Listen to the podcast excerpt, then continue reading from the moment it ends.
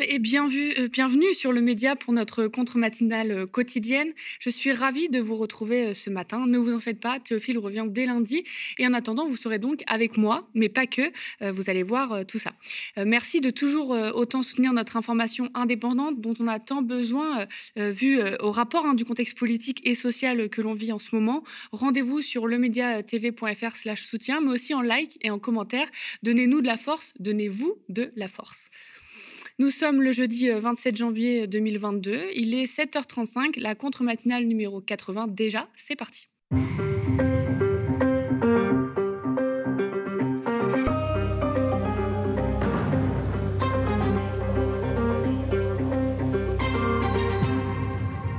Au programme d'aujourd'hui, urgence, salaire, grande mobilisation euh, et manifestation intersyndicale et interprofessionnelle sur la question des salaires et du travail cet après-midi.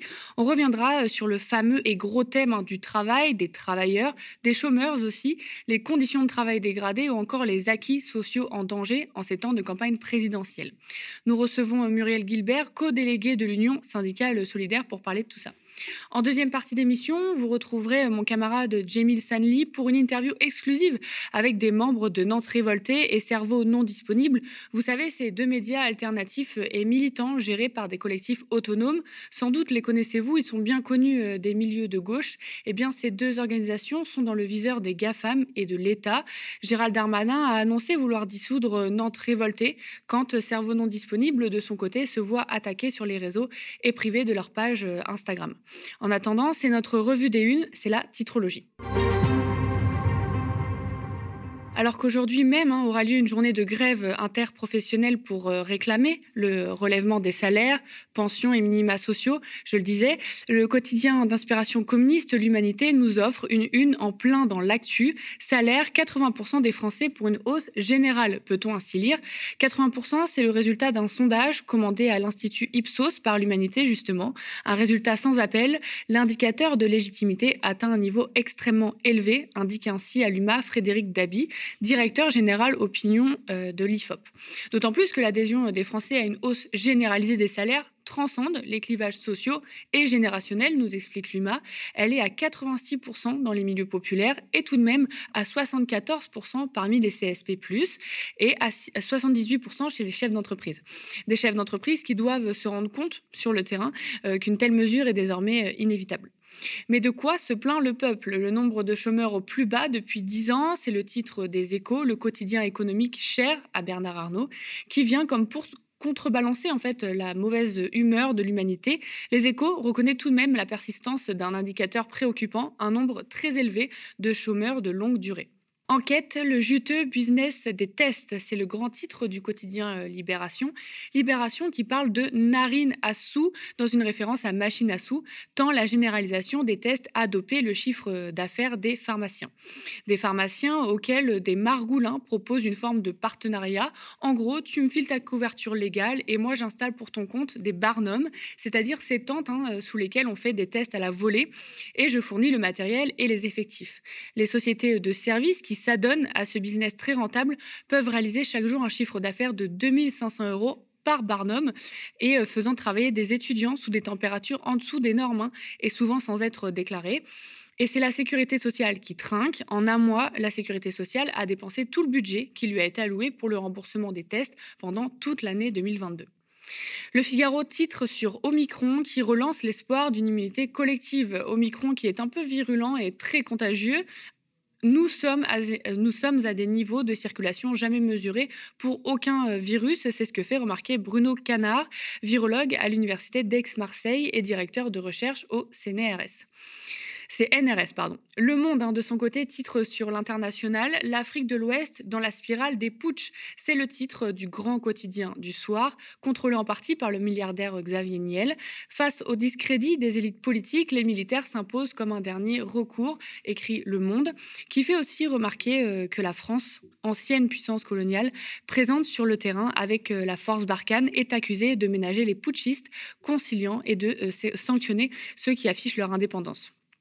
Petit moment d'autopromo, hein, vous pouvez regarder à ce sujet l'échange entre nos journalistes Théophile Kouamouo et euh, Thomas Dietrich, le titre de la vidéo disponible sur YouTube et sur notre site Coup d'État au Burkina, qui est derrière tout ça Du côté de la presse indépendante en ligne, deux papiers qui ont suscité notre curiosité. Macron 2017, la preuve que l'affaire a été enterrée, titre Mediapart.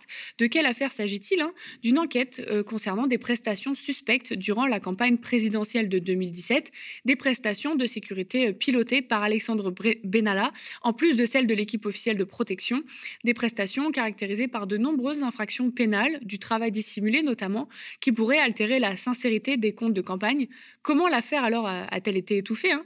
Le préfet Cyril Maillet, patron du Conseil national des activités euh, privées et de sécurité, nommé par Emmanuel Macron, a tout simplement euh, estimé, contre l'avis de ses trois chefs et sous-directeurs qui demandaient des poursuites administratives, eh bien ce préfet a donc euh, estimé qu'il était urgent de classer l'affaire sans suite, avec l'argument que voici, relayé par Mediapart, cette affaire est bien trop vieille pour continuer à enquêter dessus, circuler, il n'y a rien à voir. Le vote en ligne de la primaire populaire est-il sécurisé? C'est le titre en forme de question d'un article du magazine en ligne de la culture numérique.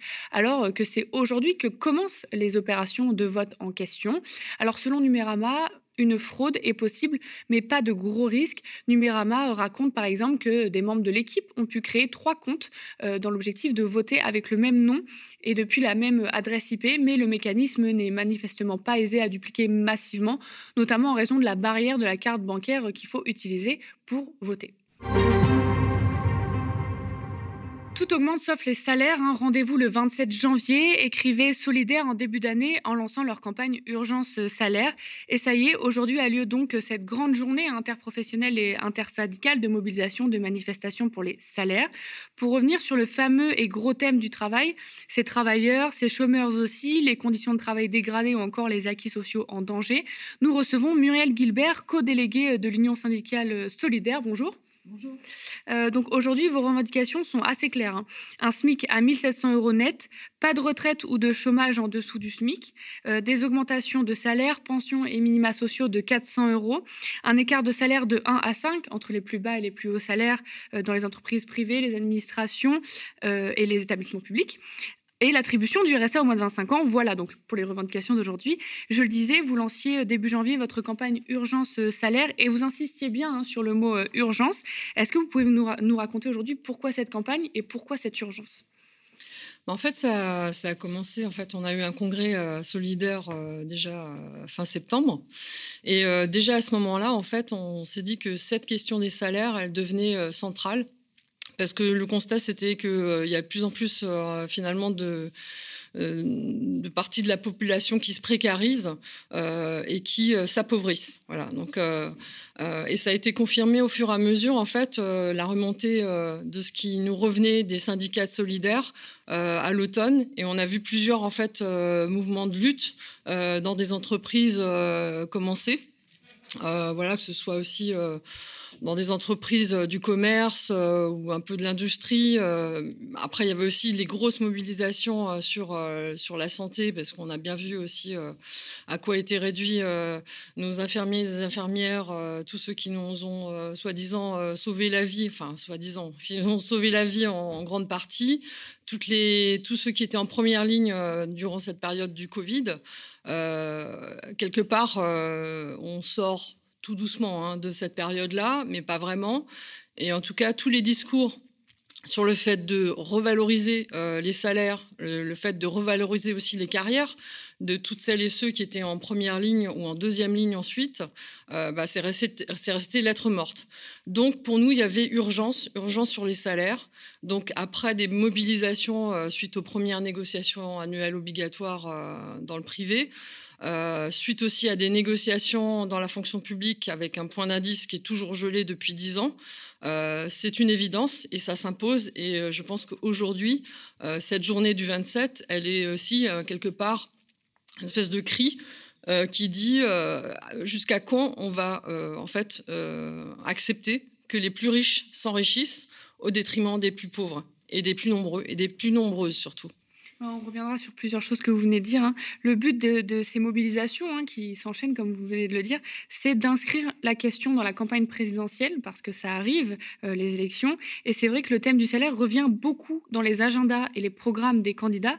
Est-ce qu'il y a des propositions qui vous ont séduite ou au contraire d'autres qui vous ont euh, déplu?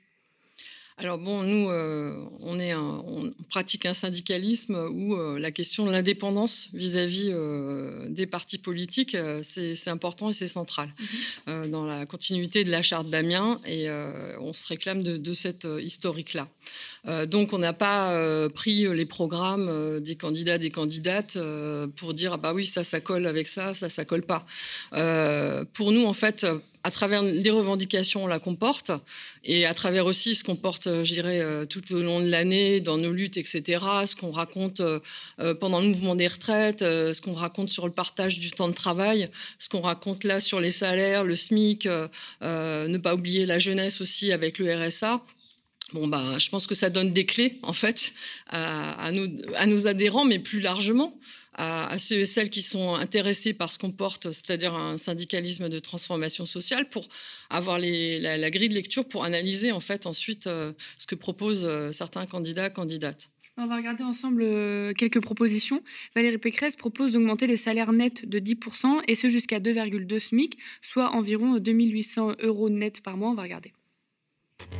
Vous voyez, il faut que le travail paye plus que l'assistance. Et ma mesure, c'est de dire on va augmenter de 10% les salaires nets. Et je crois que c'est indispensable. Et pour toute la chaîne des salaires, pas que pour euh, les salariés au SMIC, jusqu'à 3 000 euros nets. On l'a vu, hein, Valérie Pécresse veut euh, donc euh, augmenter les salaires en diminuant les cotisations.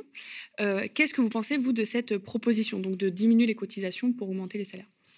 Bah, en fait, euh, cette méthode, c'est une fausse augmentation, en fait, puisqu'en fait, euh, les cotisations sociales, c'est bien euh, aussi, en fait, du, c'est du salaire en, soi. Donc, en fait, il n'y a pas d'augmentation réelle, puisqu'en fait, on, donne d'un côté aux salariés et de l'autre, en fait, on diminue la sécurité sociale, les aides, etc., en cas de chômage. Donc, euh, on s'y retrouve pas. Euh, en baissant les cotisations, on appauvrit en fait ce qu'on appelle le salaire socialisé euh, et qui vient en renfort en cas de pépin dans la vie, etc. Et, du coup, ben, c'est un jeu de dupes, quoi. Mm. Oui, on le voit, le travail donc prend une grande place euh, dans les propos politiques. Il y a aussi Emmanuel Macron, notre président de la République, pas encore officiellement candidat, hein, qui propose un 45 heures pour les jeunes, donc de 18 à 25 ans en gros, pour réduire le temps de travail pour les plus vieux. Hein. Réduire le temps de travail, c'est aussi euh, euh, un gros thème de campagne. On se rappelle de cette séquence lors de la campagne en 2017, on regarde. Mais par contre, si dans une boîte, ils sont capables de se mettre d'accord pour travailler 32 heures, parce que ça sauve les jobs, ou pour travailler 40 heures, sans heures sup, parce qu'il faut faire ça pour répondre aux commandes, on va gagner des parts de marché. La réduction du temps de travail, elle doit être à partir d'un certain âge. 35 heures, c'est du baratin pour quelqu'un qui a 30 ans. un enseignant, une enseignante quand elle a 55 ans, le bruit, eh ben, c'est deux fois plus non, mais que quand raison. Et quand tu es jeune, d'ailleurs, euh, ce qui est la vraie façon de contourner le problème du SMIC jeune, 35 heures, c'est de la pipe, c'est 40 ou 45 heures parce que tu apprends ton job en même temps. Parce que si tu as une dégression des heures de travail avec l'âge, tu peux très bien travailler jusqu'à 65 ans. C'est une très bonne idée. C'est-à-dire que toi, tu dis, on module pas seulement selon le secteur d'entreprise, mais aussi l'âge. Donc, qu'est-ce que voilà, quelle est votre réaction vous sur le temps de travail euh? Bah, pour nous, en fait, euh, le partage du temps de travail, euh, c'est pour tout le monde, quoi. Euh, moi, ça me fait un peu sourire de dire oui, effectivement, quand on est plus jeune, on a plus de, vitalité. Ok, on est peut-être plus allant pour se lever le matin et aller travailler, mais enfin, on a vu aussi que les nouvelles générations, et peut-être encore plus avec le confinement, il y a des choix de vie. Il y a des choix de vie. Et c'est peut-être pas le tout, pour le travail, quoi. Il y a l'équilibre entre euh, la vie professionnelle et la vie privée. Euh, ça, c'est quelque chose qui est central. Et euh, là, je, trouve que voilà, ces messieurs, ils ont toujours des, belles, des belles paroles. Ils ne pensent pas aux femmes dans cette histoire. Euh, parce que c'est encore les femmes euh, qui euh, doivent justement avoir le plus en charge les enfants, les tâches ménagères et tout ça. On n'a pas encore tout à fait progressé comme, comme il faudrait là-dessus. Donc se dire oui bon voilà les jeunes 45 et, les, vieux 32 c'est oublier aussi qu'il y a déjà des inégalités entre les femmes et les hommes sur un certain nombre de sujets c'est oublier qu'il euh, y a des mécanismes de reconnaissance de la pénibilité dans certains métiers, etc. Donc on peut régler les choses différemment. Donc l'ambition d'avoir en fait un partage du temps de travail de 32 heures, pour nous c'est pour l'ensemble de la société parce qu'en fait, quels que soient les âges, je pense qu'on a aussi à investir des sphères de la vie personnelle, d'épanouissement, et que ça se passe pas toujours par le travail. Il n'y a pas tout le monde qui a la, super euh, startup nation euh, comme boulot, quoi. Et euh, je pense que c'est vraiment aussi un, discours bah, qui se situe dans un monde néolibéral où c'est le mérite, c'est la concurrence qui prime. Et pour nous, c'est vraiment pas ce qu'on prône dans nos revendications pour l'ensemble des travailleurs et des travailleuses oui, vous parliez de pénibilité. C'est vrai que donc il y, a des, métiers, il y a des travails qui sont euh, plus durs que d'autres, ou des, des, des travails aussi où des gens euh, font déjà du 40 ou 45 heures par semaine, en fait. Voilà, c'est ça. Euh, je pense qu'il y a aussi tous ces travailleurs et travailleuses, et souvent des travailleuses, qui ont des temps partiels imposés et qui sont obligés de multiplier en fait les temps partiels pour pouvoir survivre. Là, c'est une question de survie. Donc, euh, non, ça, quelque part, la réalité du monde du travail, elle rentre pas dans ce que prônent euh, ces messieurs, quoi. On va parler hein, maintenant du SMIC, aussi gros thème euh, bah, lié à tout ça. on vient de voir donc la, proposition des Républicains et de Valérie Pécresse. L'extrême droite, de son côté, propose de réduire les cotisations patronales hein, pour les augmenter, c'est SMIC.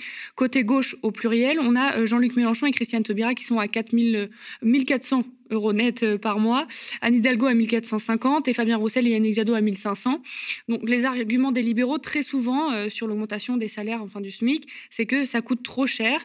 D'ailleurs, Léa Salamé le disait à Philippe Poutou qui propose un SMIC à 1800 euros euh, net par mois, donc plus proche des revendications des syndicats. Sur France 2, il y a quelques jours, je cite, Léa Salamé disait Vous savez combien ça coûte cette proposition? Ce à quoi Philippe Poutou a répondu Et vous, savez-vous combien coûte le capitalisme? On va regarder la séquence. Nous, ce qu'on aimerait bien, c'est bon, on critique le capitalisme, on essaie de formuler un programme qui est en rupture et on essaie de montrer que c'est que c'est possible parce que les richesses existent et on peut avoir un monde un peu meilleur, sans frontières, qui coopère et tout ça. Je finis. Et euh, et après derrière, on, on, voudrait essayer de formuler. Il en profite. Il, non, mais il est pas là souvent. Il en profite. Voilà, c'est ça. C'est tous les cinq ans à peu près. Hein, et des fois, ça se passe même, mal entre nous. J'espère oh. que ça va bien s'arriver. Mais ça se passe bien sur le plateau, c'est après. Mais, ce qu'on voudrait formuler, c'est cette idée qu'en fait, on a tout, on a autre chose à faire que se résigner. Et, c'est pour ça qu'on veut relayer les luttes. Et on pense, on est convaincu que ce sont les mobilisations sociales, les révoltes populaires qui peuvent faire avancer les choses. Et c'est pour ça que nous, on essaie d'articuler un épisode électoral, un programme électoral, avec derrière quelle force peut justement changer profondément les choses. Donc on discute beaucoup des luttes sociales comme la lutte dans l'éducation nationale. Pour nous, c'est la meilleure nouvelle de la campagne aujourd'hui. Point, point, point, point, point. Merci. Voilà, donc Philippe Poutou euh, sur France 2 qui se débat un peu. Euh, il parle beaucoup voilà, de, donc de répartition des richesses, ce dont vous parlez aussi beaucoup. Euh, vous, vous écrivez Nos salaires, leurs profits rendaient l'argent. Est-ce que vous pouvez développer un peu cette idée? Bah En fait, c'est vrai que la question de la répartition des richesses, elle est centrale. Et c'est quelque chose finalement qui, qui revient un peu en thématique, mais mais euh, on va pas jusqu'au bout des choses, quoi. Et je pense que si on est dans la rue encore aujourd'hui euh, sur cette question euh, des salaires, c'est aussi évidemment sur la question de la répartition des richesses. On a vu euh, récemment, là, il y a un rapport d'Oxfam qui nous dit qu'il y a quand même 236 milliards en plus pour les plus grands milliardaires en France. donc, ils ont engrangé 236 milliards de plus pour eux-mêmes euh, durant la période de mars 2020 à octobre 2021, en, pleine, en pleine pandémie. Euh, donc c'est des chiffres euh, qui sont même tellement déconnectés de la réalité des, salariés que quelque part on n'arrive plus à toucher en fait le, le, décalage, les inégalités salariales qui se creusent, tandis qu'en fait le même rapport euh, d'Oxfam euh, nous dit que euh, y a plus en plus de, personnes en fait qui, sont il y a 10% de la population française qui a besoin maintenant de l'aide alimentaire pour vivre. Donc on a un décrochage qui qui, ben, qui se creuse en fait. c'est pour ça aussi qu'on réclame dans, dans, nos revendications ben, qu'il y ait entre les plus bas salaires et les plus hauts salaires, une échelle de 1, 1 à 5, ce qui vraiment déjà rétablirait un certain nombre de choses. Mais en fait, jusqu'à quand on va accepter euh, que les plus riches s'enrichissent tandis que les plus pauvres et les plus nombreux et les plus nombreuses continuent à s'appauvrir? C'est vraiment une question centrale. Et je pense que c'est malheureusement aussi euh, c'est pas seulement les, chômeurs et les chômeuses qui encore en plus se sont, pris la, réforme de l'assurance chômage, euh, qui, en plus donc sont déjà précaires, déjà dans des situations difficiles, vont être encore plus appauvris. Mais euh, il y a plus en plus de travailleurs et travailleuses pauvres et qui n'arrivent pas à boucler leur fin de mois. Donc il y a vraiment deux mondes, deux réalités.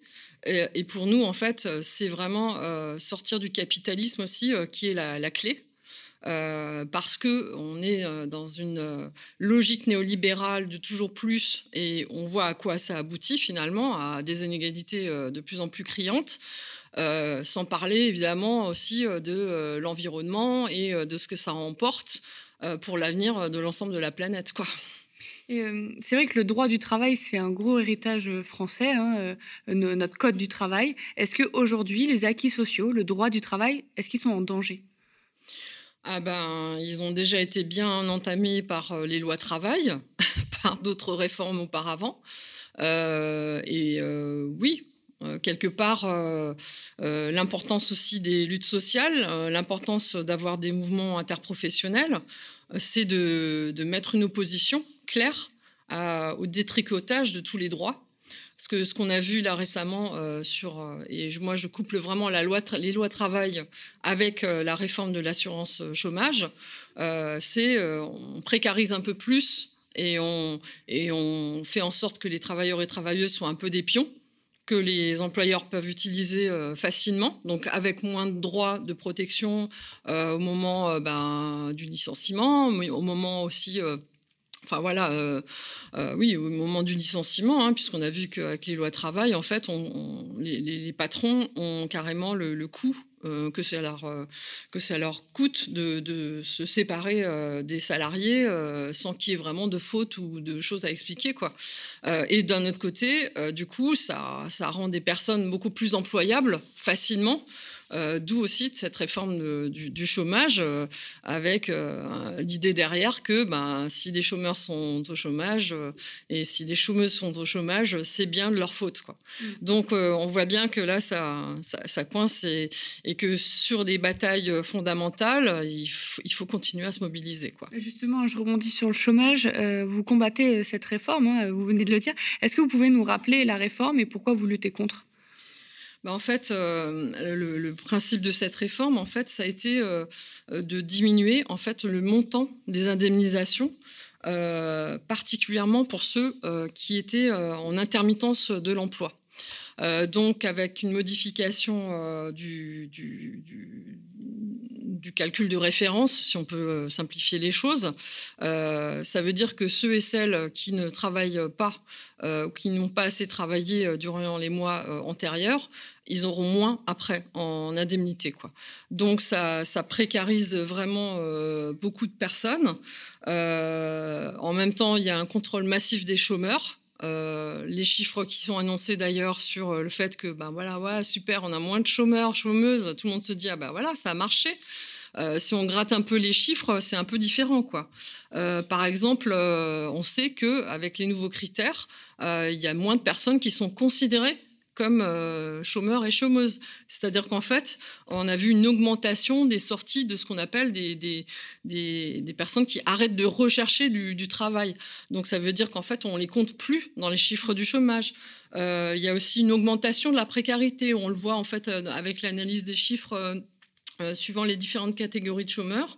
Euh, il faut rappeler aussi qu'en fait, euh, il y a la moitié des chômeurs et chômeuses en fait qui qui, n'ont plus rien, qui sont qui ont plus d'indemnité.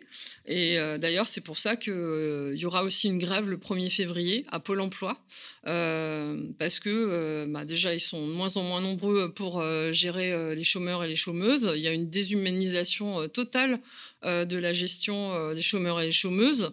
Euh, les chômeurs chômeuses se retrouvent face à des applications numériques, etc. Donc il y aura une grosse grève aussi le 1er février pour, euh, pour dénoncer cette réforme-là et pour dire euh, halte aussi à la déshumanisation des plus précaires dans notre société. Quoi. Je conclue sur le chômage. Hein. C'est vrai que vous, avez, tout dit. Euh, c'est vrai qu'on est, on redescendu en taux de chômage officiel en dessous de avant la pandémie, de, des grosses crises, etc. Donc c'est vrai que euh, beaucoup parlent d'un succès. Euh, je, dis juste le chiffre, que, vous avez commencé à dire. Dans la catégorie C, hein, donc c'est le nombre de personnes qui exercent une activité réduite de longue durée. Par exemple, ça, ça augmente de 1,5%. Voilà, c'était pour donner la perspective des chiffres que vous avez très bien présentés.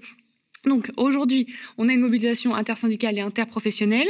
Donc il y a beaucoup de professions présentes. Est-ce que vous pouvez nous en présenter quelques-unes? Enfin, qui sera là en gros euh, cet après-midi alors, on espère qu'il y a vraiment plein, plein de secteurs euh, qui seront présents.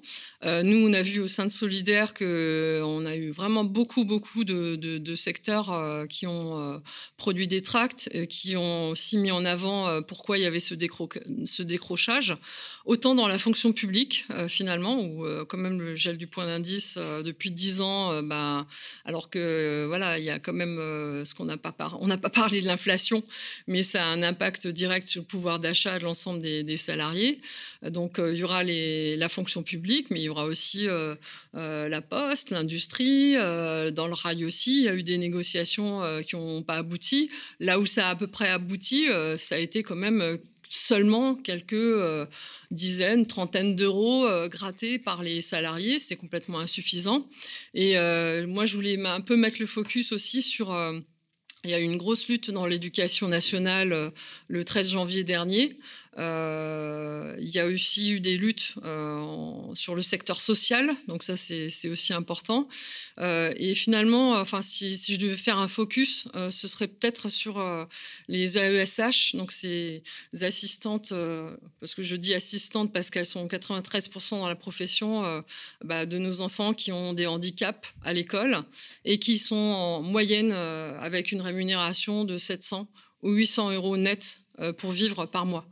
Euh, il y a elle, à qui je pense particulièrement, mhm. et elle euh, et eux seront aussi dans la rue, euh, particulièrement ce 27 janvier. Ils ont appelé à une mobilisation aussi ce jour du 27 janvier.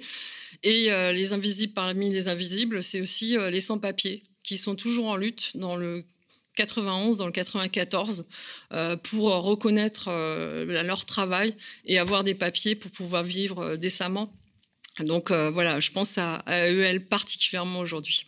On avait fait des reportages dessus d'ailleurs euh, sur le média. Je fais un peu de pub si vous voulez aller voir euh, ce qui se passe pour les travailleurs sans papier. C'est vrai qu'ils sont fortement en lutte en ce moment. Nous, on s'était vu le 5 octobre à la rentrée sociale, dont j'avais fait un reportage encore pour la matinale du média. Vous me disiez à l'époque que vous prendriez la rue pour imposer ce sujet, les salaires, à l'agenda politique. On regarde. Pour nous, c'était très important de revenir dans la rue en intersyndicale. Euh, après cette période qui n'est pas tout à fait finie de crise sanitaire et de confinement, on pense que ce sont les questions d'emploi, de salaire, de services publics qui sont à remettre en fait en premier plan. Et c'est surtout faire entendre justement euh, l'ensemble des salariés euh, dans la rue sur ces questions-là, parce qu'on voit bien que le débat médiatique, il est beaucoup squatté par les questions présidentielles et malheureusement pas sur les sujets sociétés de fond et sur euh, ce pourquoi en fait euh, je pense l'ensemble de la population est inquiète. Nous voici euh, quatre mois plus tard. Est-ce que pour vous le pari il est tenu?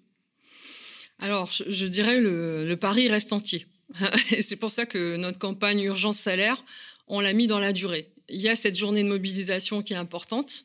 On sera réunis en intersyndical dès le 28, dès le lendemain, pour discuter des suites. Mais euh, pour nous, c'est vraiment euh, quelque chose qui doit s'inscrire dans la durée, euh, dans toutes les formes de revendication. Alors avec des grandes journées de grève interprofessionnelle, mais on l'a vu aussi avec le mouvement des retraites. les mobilisations, elles peuvent prendre aussi différentes formes. Elles peuvent aussi faire se rejoindre différentes professions. Euh, on a vu aussi, euh, nous, des tracts entre Sud Éducation, euh, Sud Collectivité Territoriale. Il y, a, des professions qui se rejoignent. Donc, on parie en fait sur une montée de cette colère sociale et de cette mobilisation avec une diversité qui pourrait nous faire gagner. Bah, merci beaucoup, hein, Muriel Gilbert. Donc, je rappelle co-délégué de l'Union syndicale solidaire. Je rappelle donc que cet après-midi a lieu une manifestation interprofessionnelle et intersyndicale pour défendre les salaires et le droit du travail en général. Merci beaucoup. Et euh, bah, quant à moi, du coup, je vais vous laisser ici, mais ne partez pas. Hein, je vous laisse avec euh, mon camarade Jemil. Et oui, il nous avait manqué. Vous le retrouvez dans quelques instants pour parler des médias Nantes révoltés et Cerveau non disponible. Ces deux euh, médias alternatifs et militants gérés par des collectifs autonomes, bien connus du monde militant de gauche. Et sans doute, vous les connaissez. Ces deux organisations sont dans le viseur des GAFAM et de l'État. Gérald Darmanin, Darmanin a annoncé vouloir dissoudre Nantes révoltée quand Cerveau non disponible de son côté, se voient attaquer sur les réseaux et supprimer leur page Instagram. Et Jemil va recevoir ces deux médias ce matin pour parler de tout ça. De mon côté, je vous remercie d'avoir suivi cette première partie euh, en ma compagnie et celle de tous les techniciens que vous ne voyez pas et sans qui cette matinale n'existerait pas. Merci à vous d'être toujours fidèles au poste. Euh, vous euh, nous soutenez beaucoup hein, en likant et partageant cette matinale. D'ailleurs, on salue tous Cory dans le chat. Et puis, bien sûr, pour participer à l'effort collectif d'une information indépendante de toute pub et tout actionnaire, ça se passe sur le média TV slash soutien. Spectateurs, abonnés, donateurs et sociaux, je vous laisse avec Jemil, mais avant, petit clip. Bonsoir Eric Zemmour. Bonsoir. Marine Le Pen, bonjour. Bonjour. Merci d'être avec nous ce matin. Vous êtes candidate à l'élection présidentielle. Il ne faut certainement pas accueillir ces migrants. Donc beaucoup sont potentiellement dangereux. Ah on les laisse mourir de froid derrière les barbelés. Bien sûr que oui, mais bien sûr que oui. Il faut que la police tire à balles réelles. Ça rigole plus là. Hein. Eh, reculez, reculez.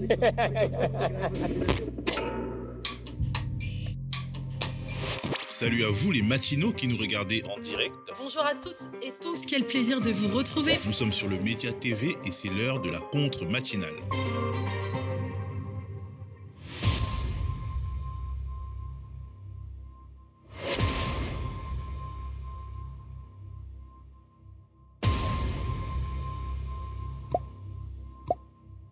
Nickel. Eh bien, bonjour à toutes et à tous, vous qui nous regardez en direct ou en replay. Alors, comme à chaque fois, j'ai le plaisir de vous retrouver ici sur le plateau de la compte matinale du Média, animé ce jeudi 27 janvier 2022 par ma collègue et camarade Lisa Lap et par moi-même pour cette seconde partie d'émission. Il est 8h06 et c'est l'heure de la dernière heure. La démocratie est un vaste objet à la fois très précis dans sa définition, tout comme extrêmement flou et variable dans l'application du concept. Quasi tous les régimes et dirigeants politiques du monde se targuent d'être démocrates, amoureux des libertés et garants d'un peuple souverain. Chez nous aussi, en France, nos dirigeants et les candidats à les remplacer aiment à se draper dans les valeurs de la République humaniste. Liberté, égalité, fraternité, trois mots hérités de la grande révolution de 1789, gravés sur des milliers de façades de bâtiments publics et emblématiques à travers tout le territoire. Et pourtant, depuis des années, et plus encore depuis les attentats de 2015, la révolte des Gilets jaunes en 2018 et l'intrusion d'un certain virus venu d'Asie, l'étau se resserre toujours plus autour de nos libertés pour la promesse imposée d'une sécurité dite globale, ce qui a pour effet principal de nous faire dériver toujours plus loin des rives d'une démocratie idéale pour se rapprocher de rives bien moins tendres avec euh, nos aspirations aux libertés individuelles comme collectives. Le tableau est sombre, mais réel, puisque décrit aussi de la sorte par autant d'associations, d'institutions et d'ONG internationalement reconnues comme l'ONU ou encore Amnesty International. Alors réel aussi, car vécu par des millions de Françaises et de Français, citoyens comme journalistes, ces dernières années sur le terrain des luttes sociales à travers le pays terrain où règne chaque jour un peu plus la répression d'État et la désinformation médiatique. Mes deux invités de ce matin représentent et portent la parole de deux organisations, deux collectifs bien connus du monde militant de gauche radicale qui font à la fois face à cette répression d'État et ou systémique, on y viendra, tout en œuvrant à combattre la désinformation médiatique qui domine en France. Mes invités sont les collectifs militants Cerveau non disponible et Nantes révolté. Alors, sur leur compte Twitter respectifs, le premier collectif nous promet de, je cite, nous faire vivre les luttes sociales et climatiques via des contenus, textes, photos, vidéos, indépendants et alternatifs. Et le second se présente avec cette courte phrase, je cite aussi, info sur les luttes sociales et environnementales à Nantes et dans le monde depuis 2012. En somme, Cerveau non disponible comme Nantes révolté sont ce qu'on appelle des médias alternatifs autonomes, deux organisations sans visage ni leader, proches d'un mode de fonctionnement anarchiste, c'est-à-dire rapidement l'ordre sans le pouvoir, qui sont toutes deux dans le viseur des GAFAM et de l'État. Elles dénoncent des attaques contre la presse libre. Depuis deux ans, Cerveau non disponible essuie les charges de Facebook, où le média autonome cumule un demi-million d'abonnés déjà. Le 22 janvier dernier, c'est leur page Instagram, propriété de Facebook aussi, qui leur a été supprimée sans justification.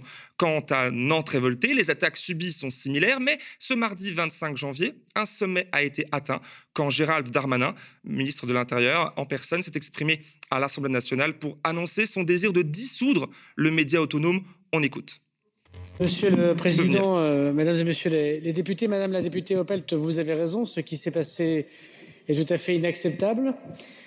Même si les manifestations ne sont pas déclarées à Nantes, et j'ai eu l'occasion d'en parler euh, lorsque je suis venu dans votre belle commune plusieurs fois et que j'ai demandé des propositions, notamment par les élus locaux, Madame la maire en, en premier, en lien avec le préfet, j'aurai l'occasion de revenir pour évoquer ce sujet parce que ce n'est pas acceptable de continuer ainsi.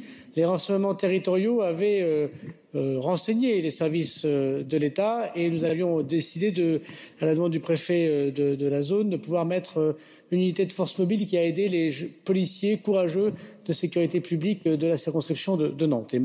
Malgré leur présence, ces confrontations ont eu lieu entre l'extrême gauche et une partie, vous le savez aussi, de l'extrême droite qui s'est retrouvée dans deux cortèges non déclarés dans le centre-ville de Nantes. Trois interpellations ont eu lieu, vous le savez, dont une personne a été condamnée à prison ferme suite à une comparution immédiate. Je voudrais remercier évidemment l'autorité euh, judiciaire, mais les faits qui se sont déroulés sont totalement inacceptables.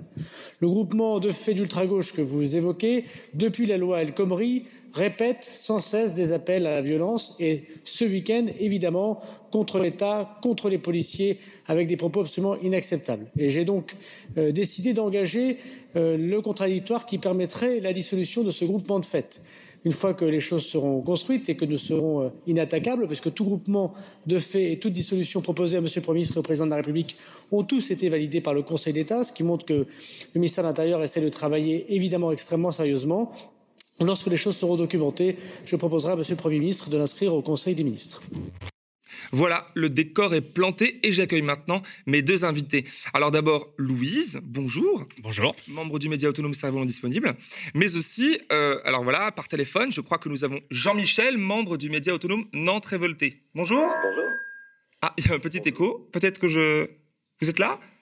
Est-ce que tu m'entends? Ouais, c'est bon. Bonjour. Merci en tout cas à tous les deux d'avoir accepté euh, notre invitation ce matin et pour votre confiance. Alors je dis confiance pas par hasard parce que vous n'êtes pas habitué au plateau, aux interviews et vous êtes opposé à la médiatisation de vos visages et de vos personnes. Alors c'est inhabituel hein, pour beaucoup, surtout à l'époque du contraire où la starification euh, est euh, banalisée. Avant de commencer, alors peut-être que vous pourriez euh, vous présenter brièvement, et vous, et surtout vos, vos collectifs respectifs, et nous expliquer le choix de l'anonymat. Alors d'abord, toi, Louise. Oui, bah déjà merci de nous donner la parole. Euh, effectivement, euh, alors on va faire très vite sur Cerveau non disponible. C'est une, à la base une page Facebook créée, je crois, en 2014, euh, qui était censée euh, agréger des contenus d'autres médias alternatifs euh, dans une logique de flux RSS, on va dire, et pour pouvoir retrouver, puisque c'était la période où bah, Facebook changeait les algorithmes, donc même si on était abonné à une page d'un média, c'était pas sûr qu'on voyait tous les contenus. Donc là, c'était un peu une sélection. Avec le mouvement des Gilets jaunes, ça a complètement changé d'ampleur parce qu'on s'est retrouvé à ne pas trouver de contenu qui ressemblait à ce que nous on ressentait en étant dans les manifestations. Donc du coup, on a commencé à vraiment écrire et à produire notre propre contenu sur ce qu'on sentait, euh, ce qui se passait dans la société à ce moment-là. Et du coup, c'est vraiment devenu un vrai automédia euh, où euh, on crée du contenu, où on laisse la parole beaucoup aussi à des personnes qui sont dans les luttes en question, que ce soit des luttes sociales, climatiques, antiracistes, féministes. Voilà. Et sur la question de l'anonymat, euh, c'est parce qu'on croit beaucoup euh, à la notion de collectif et qu'on sait qu'il y a énormément de, de, de, de, mécanismes qui font que une fois qu'on personnifie une personne, à la fois cette personne peut être prise dans des mécanismes euh, qui sont pas très sains pour le développement de la structure. Et ça, c'est pas que pour les médias, hein, c'est valable pour les syndicats, les, les partis politiques, les associations et aussi parce qu'on estime que c'est les idées qui poussent euh, et qui doivent plutôt nous, nous, nous faire avancer. Et un autre côté, c'est aussi une histoire de protéger, c'est-à-dire qu'on protège la structure, mais on protège aussi les personnes. Et on l'a vécu euh, assez fortement euh, parce que dès qu'une personne est un peu identifiée comme étant proche ou loin de cerveau non disponible, elle peut faire l'objet d'attaques, de menaces, de pressions. Et du coup, voilà, l'idée, c'est de, se dire que c'est plutôt le, les débats, les, mots, les, actes, et non les personnes qui sont derrière qui doivent, qui doivent primer. J'imagine que Nantes Révolté, c'est un peu pareil. Alors là, c'est né euh, essentiellement, enfin, avant les Gilets jaunes pour cerveau non disponible, mais ça s'est constitué vraiment là. pour Nantes révoltée, ça date de 2012, c'est bien ça? Ouais, ça s'est vraiment développé en 2012. Ça a été créé en fait à la toute fin 2011. C'était une page euh, Facebook. Euh, très vite, euh, ça a pris un petit peu d'ampleur. On a voulu lancer un, journal papier qu'on aurait distribué gratuitement en manif, mais on n'avait pas forcément les fonds. Donc, on a continué à se développer sur sur Facebook pour pour prendre de l'audience, raconter un petit peu les luttes, les manifs, transmettre des informations. Et, euh, et voilà, ça a pris l'ampleur que ça a pris. Et maintenant, on se retrouve avec un journal papier qui existe depuis trois ans et, euh, et, et des hors-séries aussi, c'est ça de milliers d'abonnés. Oui, voilà. Euh, et vous avez un hors-série qui est publié régulièrement, notamment un qui est, à, qui est en vente actuellement. Qu'on vient tout juste de sortir, ouais, Il, est, il est paru il y a deux semaines, là, il est en vente depuis deux semaines. Donc, euh, donc c'est vrai que merci à Darmanin là pour le timing parce que maintenant tout le monde sait que Contre-attaque vient de sortir le hors-série de Nantes révoltée. On mettra le lien bien sûr dans le chat avec Cory. Merci d'avance Cory. Euh, et pour toi, est-ce que tu partages, est-ce que vous partagez la même analyse que vient de nous livrer Louis sur le plateau concernant l'anonymat? Parce qu'on te voit pas à l'écran. Oui, c'est à la fois pour, euh, pour se protéger parce qu'on sait qu'on est un média clivant, donc on, on sait que le, le pouvoir, euh, c'est pas la première fois qu'on a la droite nantaise qui hurle à corps et à cri qu'il faut nous dissoudre. Euh, donc se protéger à la fois du pouvoir, d'éventuelles enquêtes, et, euh, mais aussi parce que nos articles ils sont pas signés, euh, on n'en a pas forcément besoin. On n'a pas envie de, de, mettre en avant nos individus. Ce qui, ce qui est important, c'est l'information, l'analyse qu'on va faire passer, le soutien qu'on donne en lutte. Euh, c'est pas forcément de se mettre en avant individuellement, donc on n'a pas besoin d'apparaître, euh, d'avoir nos noms. Euh, l'anonymat, ça nous va très bien. Parfait, on comprend tout à fait. Donc voilà, le, cadre est, bien, bien, bien calé, on comprend mieux qui vous êtes. Alors, on a entendu il y a quelques minutes le ministre de l'Intérieur, Gérald Darmanin, s'exprimer ce mardi, ce mardi même devant les députés, pour annoncer sa volonté de dissoudre Nantes révoltée. Ma question est donc pour Jean-Michel, au téléphone, elle est toute simple. Que s'est-il passé pour en arriver là? Alors, pour en arriver là, il faudrait faire toute une histoire de la droite locale, donc euh, je vais essayer d'être assez court. En fait, c'est principalement trois personnes. Euh, il y en a, il y en a bien d'autres, hein, mais, euh, mais trois personnes qui, qui sont impliquées. Euh, D'abord, Christelle Morancet, la présidente de région, euh, qui est une amie de, de, Sarkozy et Fillon, qui sont deux personnes condamnées pour, par la justice, qui elle-même s'est enrichie sur la spéculation immobilière qui, qui ravage nos territoires. Donc, voilà, on a cette, cette édile là de la droite locale. On a François de Rugy qui, lui, est député, qui a une audience beaucoup plus nationale, mais qui est député de Nantes, euh, qui nous connaît bien, tout simplement parce qu'on a déjà sorti de nombreuses informations sur lui, qu'on a fait énormément de d'infos qui lui plaisent pas forcément. Hein. C'est un député connu pour sa, pour sa, passion pour le homard, l'argent et l'aristocratie. Euh, et puis, euh, et puis il y a Gérald Darmanin, le, le, troisième larron, qui est ministre d'extrême droite, qui a déjà écrit dans un journal royaliste. Euh, on va pas le présenter, hein, tout le monde le connaît. Et, ces trois-là nous, nous, détestent viscéralement essayent de nous donner des, leçons sur la légalité euh, et sur ce que devrait être le bien commun et l'information. Donc nous, ça nous fait, euh, ça nous fait doucement rire. En fait, ce sont juste des personnes qui se sont montées la tête, euh, qui sont dérangées euh, par notre existence et qui voudraient tout simplement nous censurer. Parce que là, Darmanin, il dit à plusieurs reprises dans l'extrait qu'on a, qu'on a écouté, ce n'est pas acceptable de continuer ainsi, ce n'est pas acceptable ceci, ce qui se passe, sans jamais dire ce qui se passe et qui déclencherait. Il y a eu un élément déclencheur. Qu'est-ce qui de quoi il parle en fait à ce moment-là pour, Alors, pour euh, justifier cette dissolution éventuelle? L'élément déclencheur, euh, on ne sait pas trop ce que ça peut être. Pour l'instant, on n'a rien reçu. Hein. J'allais y venir, on n'a pas reçu de courrier officiel, donc on ne sait pas exactement ce qui nous est reproché. Mmh. Euh, on imagine que l'élément déclencheur, c'est pas quelque chose de particulier, c'est un événement particulier, hein, des vitrines brisées. On a déjà eu en manifestation et on aura sûrement d'autres. Euh, c'est pas notre révolté euh, qu'on qu peut accuser de ça. Hein. Les luttes sociales, elles existent sans nous.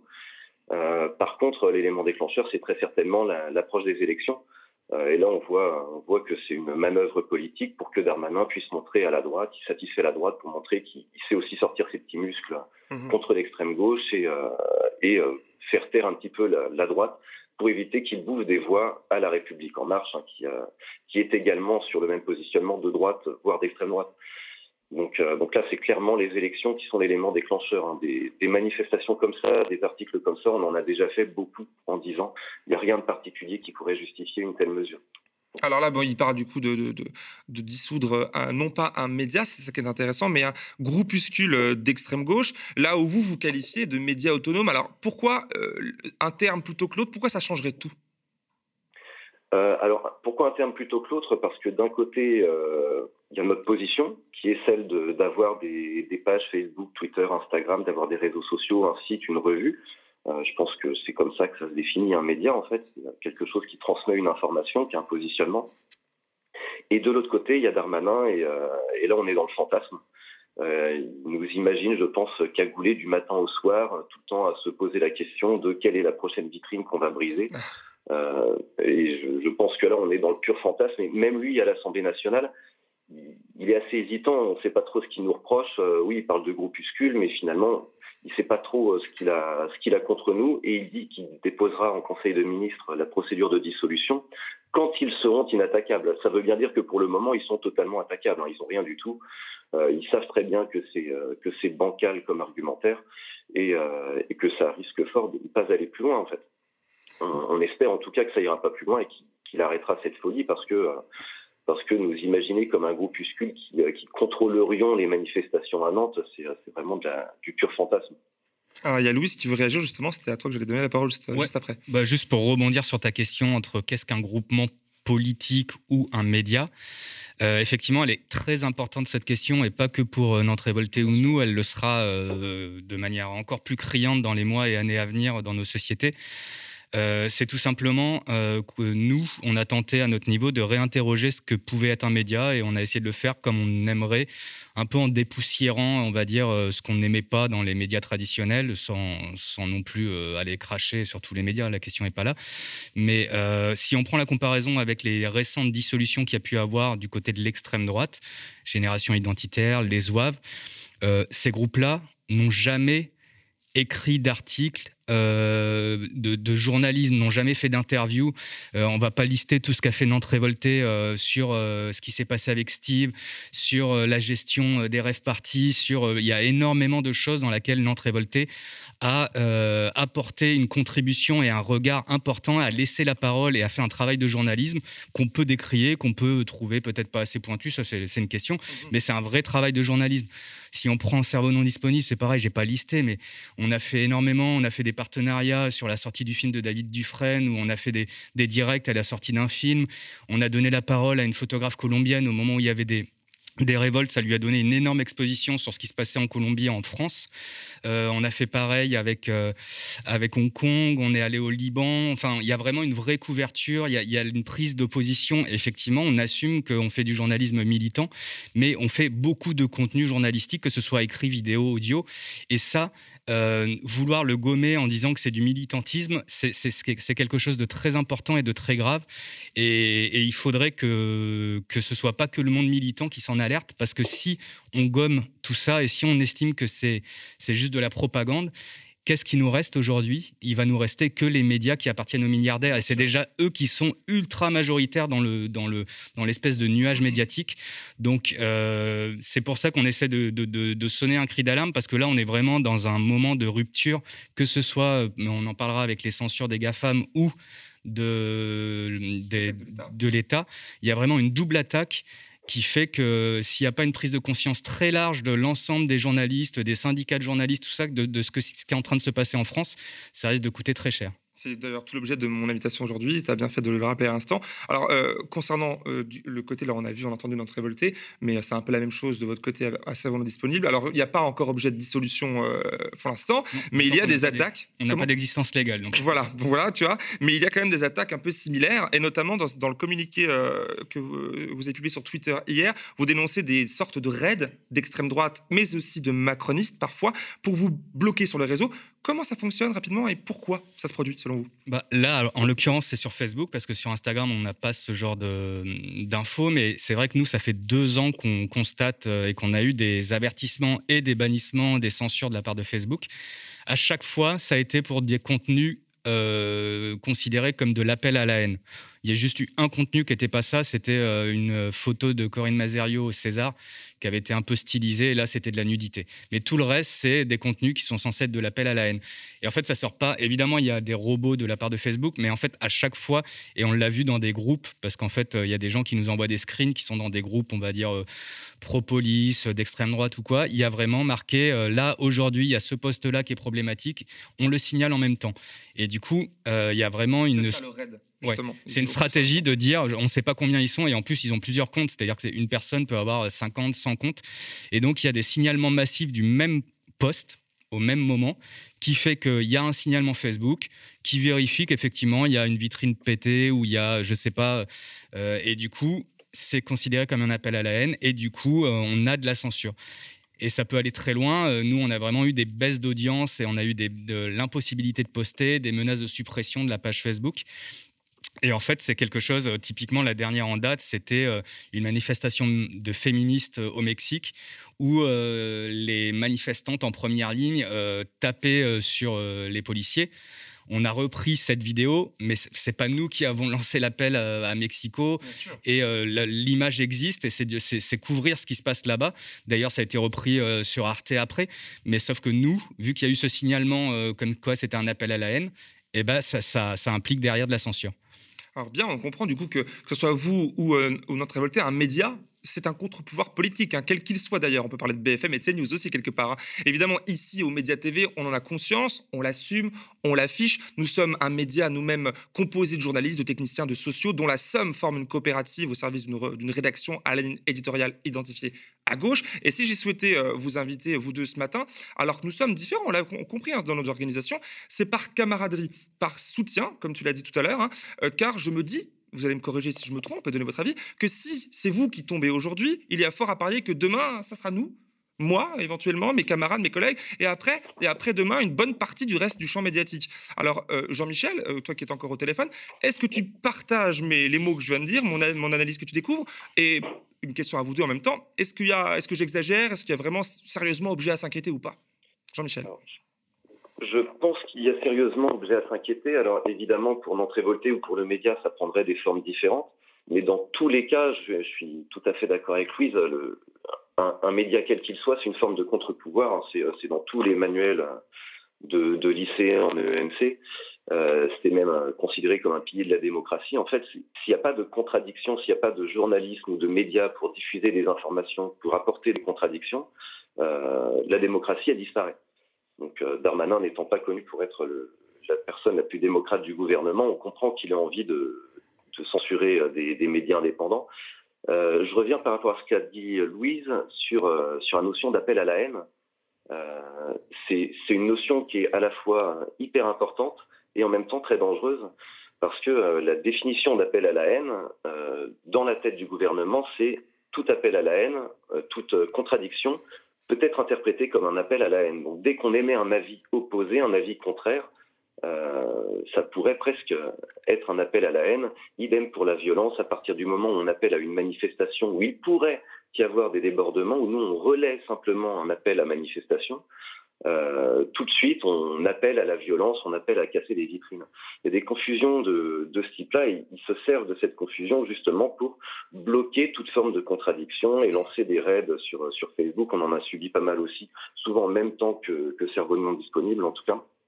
Euh, on, on, en a subi aussi, et très clairement, il faut, il faut dire que la haine, bah, elle est du côté de l'extrême droite en fait. Euh, c'est pas c'est pas parce qu'on apporte une contradiction que notre contradiction elle est nécessairement haineuse. Euh, par contre, Bien sûr, et, mais du coup, ma, seconde question, c'est là, vu ce que je viens de dire, est-ce qu'il y a vraiment, euh, si c'est vous qui aujourd'hui êtes dissolu ou alors une attaque pour faire disparaître d'une manière différente votre média à vous, est-ce que les autres médias, est-ce que les autres journalistes, est-ce que le champ médiatique français est menacé lui aussi quelque part à terme, Louise? Bah, il est déjà euh, bien bien affecté euh, par euh, ne serait-ce que la concentration au sein de quelques milliardaires. Il a déjà été attaqué sur des coups de pression judiciaires. on peut parler de Mediapart ou d'autres médias. Et là, on voit bien que les taux se resserrent et que la pression est de moins en moins cachée. Et c'est juste un nouveau palier euh, dans cette euh, dans, dans ce destruction de la liberté de la presse et de la liberté de parole parce que ça concerne pas que les journalistes.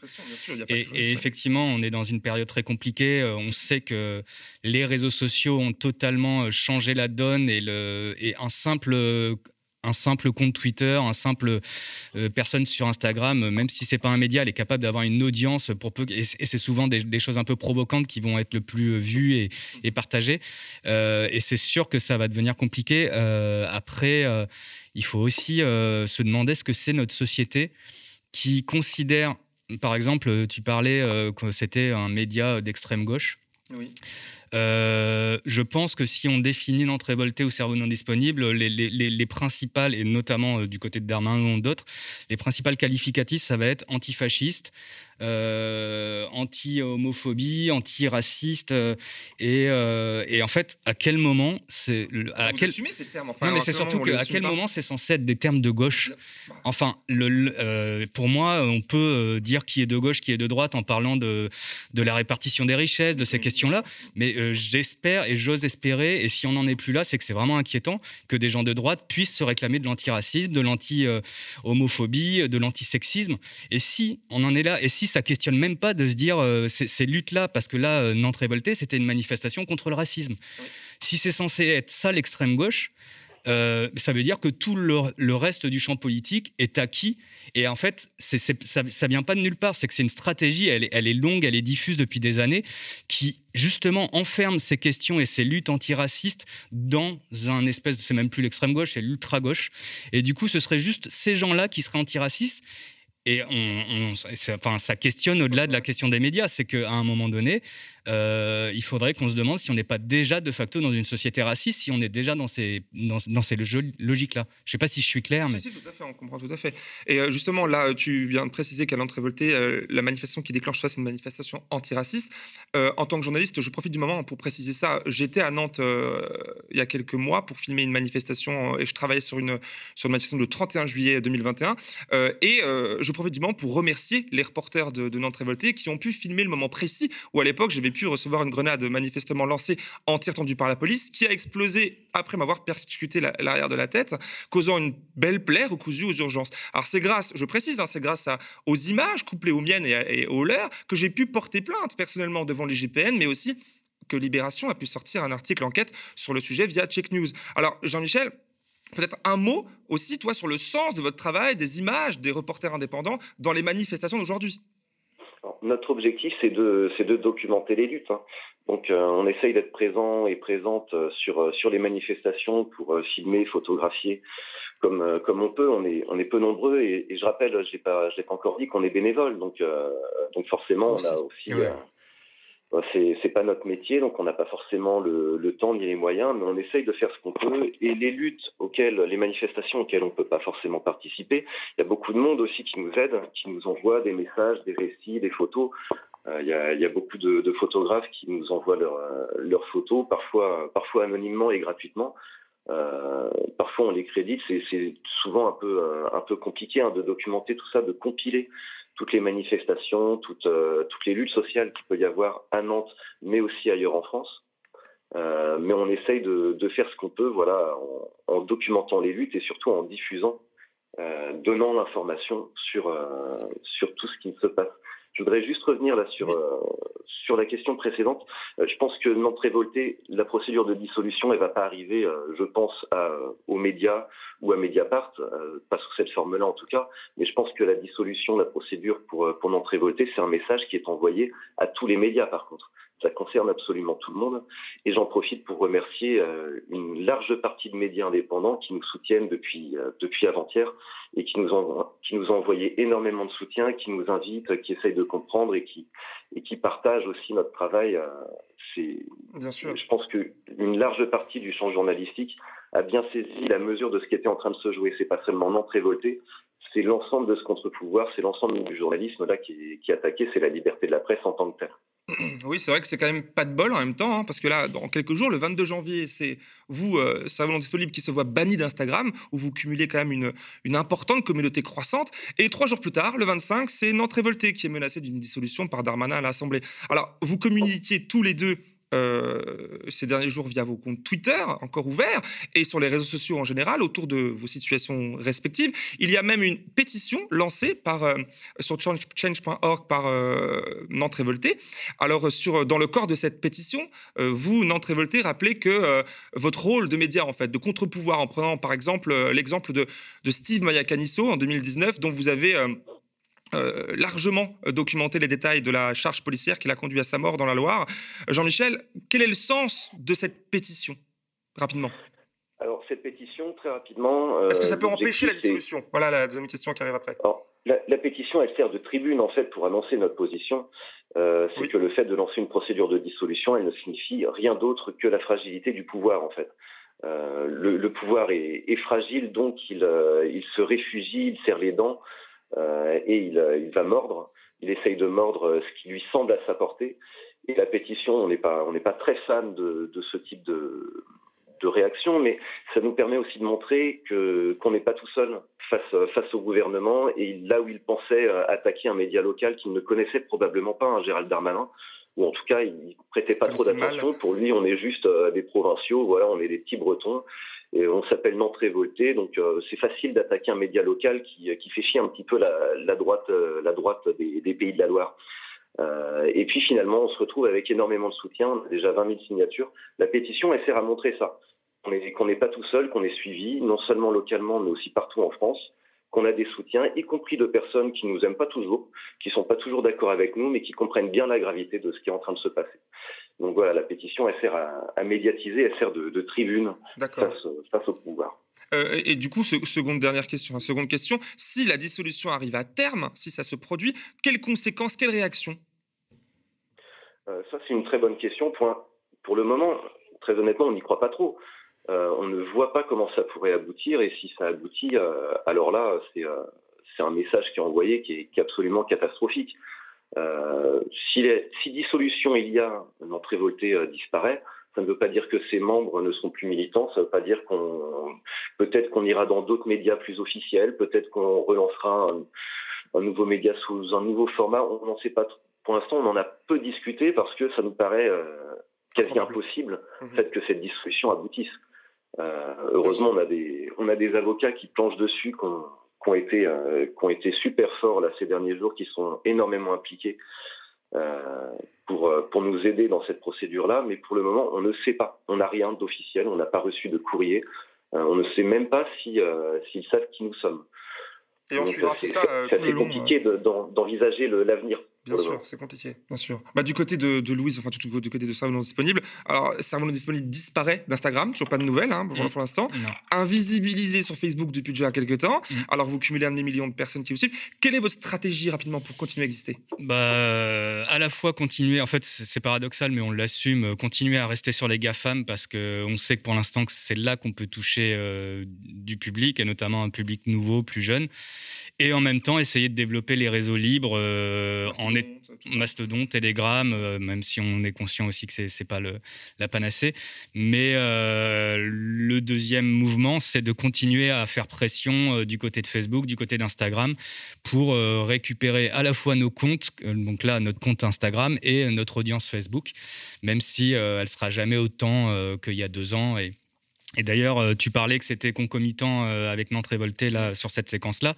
Mais il y a deux ans, deux ans déjà, au moment du G7, trois jours avant le G7, euh, et on a pu voir, puisqu'on a les stats analytiques, et ben on a eu exactement le même jour avec Nantes révoltée une chute de 90% de l'audience. Et, et soi-disant. Est-ce que vous êtes dans, dans le piste bah, de Facebook? de comment... Mediapart, soi-disant, c'était des, des, choses déconnectées, des appels à la haine, des choses comme ça. Mais le même jour, à trois jours du G7, avoir ce genre de, de perte d'audience sans parler de parano, de complotisme, forcément, on, s'interroge. Euh, et du coup, bah, c'est quoi alors le plan B si, si Mastodon, tout ça, bah, y a parce qu'il faut quand même se le dire, tu dis que c'est pas la panacée, mais j'irai plus loin, c'est que ça fonctionne pas. Et en bah même temps, euh, Facebook, Twitter, tout ça, ça se, ça se verrouille. Quel est le plan B en fait Il n'y a, pas vraiment de plan B, mais je me souviens, il y a deux ans, on a eu une réflexion avec Nantes Révolté, avec euh, d'autres automédias, mais aussi des plus installés, de se dire, bon, bah, est-ce qu'on n'essaierait pas de se rencontrer, d'essayer? Parce que le problème, c'est que si on dit aux gens d'aller sur Mastodon, qu'ils y vont et qu'il n'y a pas assez de contenu, ils restent pas ils resteront pas, ils reviendront pas. Donc de se dire plutôt, nous, pendant 2, 3, 4 mois, on va proposer notre contenu, on va réfléchir à comment avoir... Et à ce moment-là, faire une campagne commune de dire, euh, si vous voulez suivre une, information indépendante, venez sur Mastodon ou sur un autre. Mais, mais euh, on n'en est pas là, euh, on ne sait pas si, si, ça pourra... En tout cas, on pousse et on essaye, nous, d'aller sur ces réseaux-là. On a aussi un site internet comme Nantes Révolté, on a une newsletter, des, choses un peu plus où on n'est pas dépendant d'un réseau. Mais on peut-être aussi finalement parce que Internet ça semble se. Oui, oui bien sûr. Après voilà, quand on parle d'Instagram par exemple, nous ça a été une vraie bouffée d'air. C'est-à-dire que le Facebook, ça, pour nous, ça a été un peu la séquence gilet jaune, même si on continue à avoir bah, 500 000 abonnés, beaucoup de certains posts qui, explosent, même si la plupart sont beaucoup moins vus. Instagram, ça nous a ouvert un public très jeune. On a, on a couvert les, les, blocus lycéens il y a un peu plus d'un an. On leur a donné la parole et on a vu en fait que le public n'était pas le même. On a, avait, je sais pas si on va les retrouver, 160 000 abonnés. Et il y a, vraiment quelque chose de nouveau qui s'est créé. Nous, c'est aussi ça, le cerveau non disponible. C'est pas, c'est pas 3, 5, 15 personnes qui écrivent. C'est une plateforme sur laquelle on donne euh, à s'exprimer à des personnes.